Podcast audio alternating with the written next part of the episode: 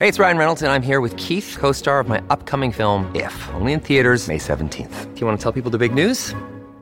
All right, I'll do it. Sign up now and you'll get unlimited for $15 a month and six months of Paramount Plus Essential Plan on us. Mintmobile.com slash switch. Upfront payment of $45 equivalent to $15 per month. Unlimited over 40 gigabytes per month. Face lower speeds. Videos at 480p. Active Mint customers by 531.24 get six months of Paramount Plus Essential Plan. Auto renews after six months. Offer ends May 31st, 2024. Separate Paramount Plus registration required. Terms and conditions apply if rated PG. Nuestro insólito universo.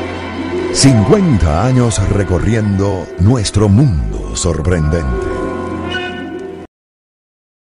Verano de 1936. Una zona agreste en la margen izquierda del río Lena, República Autónoma de Yakutsk, Unión Soviética. Pasado el mediodía del 13 de agosto, miembros de avanzada de cierta expedición arqueológica rusa regresan al campamento anunciando haber encontrado algo inusual. Al excavar un sector bastante pedregoso, pusieron al descubierto un gran depósito de huesos de mamut que parecían haber sido enterrados en cierto orden. Era como si deliberadamente se les hubiese arreglado de esa forma durante una época, la Pleistocena, en que, y si bien ya existía presencia humana, esta carecía de un sentido organizativo capaz de ordenar así esos restos. Lo que menos imaginaban los científicos era que esa sería la menor de las sorpresas que les aguardaban. Nuestro insólito universo. Cinco minutos recorriendo nuestro mundo sorprendente. Una producción nacional independiente de Rafael Silva. Certificado número 3664.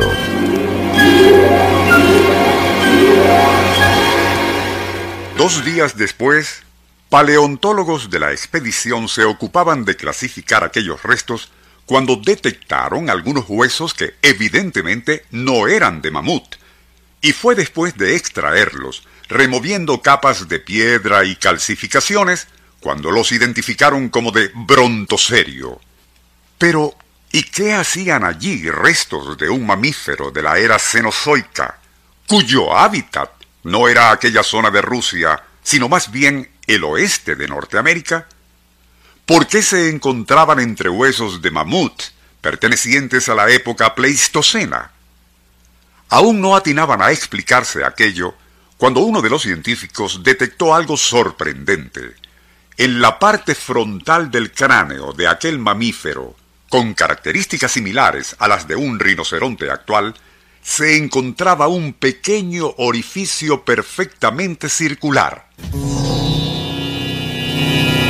Era tal su simetría que daba la impresión de haber sido hecha por un taladro eléctrico o, más absurdo aún, por una bala de rifle e incluso, ¿por qué no?, un rayo láser. Algo totalmente descabellado, desde luego. Pero era tan impecable esa área circular que de plano se descartaba la posibilidad de que hubiese sido perforada por alguna punta de lanza o cuchillo de obsidiana. Como si aquello no hubiese sido suficiente, al continuar limpiando el resto del cráneo, notaron algo más que, en verdad, sobrepasaba los límites del asombro. En la parte posterior de ese cráneo podía apreciarse otro orificio igualmente simétrico.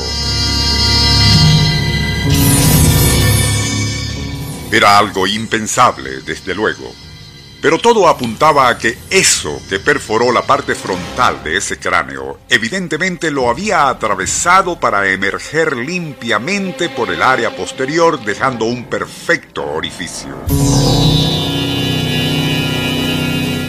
Aquello desafiaba toda lógica, pero era como si algún proyectil moderno y de alta velocidad había atravesado de banda a banda la cabeza de un animal prehistórico.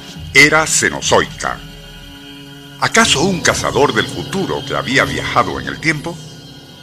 Fantasías aparte, aquel hallazgo tan desconcertante como inexplicable era incluso riesgoso para los miembros de la expedición, pues de anunciar al mundo tal cosa, lo más probable era que los acusaran de haber fabricado aquellos orificios con fines sensacionalistas. Por otra parte, y aún demostrando que no era así, debían actuar con suma cautela ante la Academia de Ciencias Soviética para no ser acusados de revisionismo científico. A pesar de todo, sin embargo, parece que el problemático cráneo de todas formas fue a parar al Museo Paleontológico de Moscú, donde se supone permaneció por lo menos hasta que Rusia fue invadida por los nazis durante la Segunda Guerra Mundial, sujeto, por cierto, a un discreto silencio por parte de las autoridades y a una interrogante que se plantearon todos los que tuvieron oportunidad de verlo. ¿Y quién mató al Serio? Nuestro insólito universo. Cinco minutos recorriendo nuestro mundo sorprendente.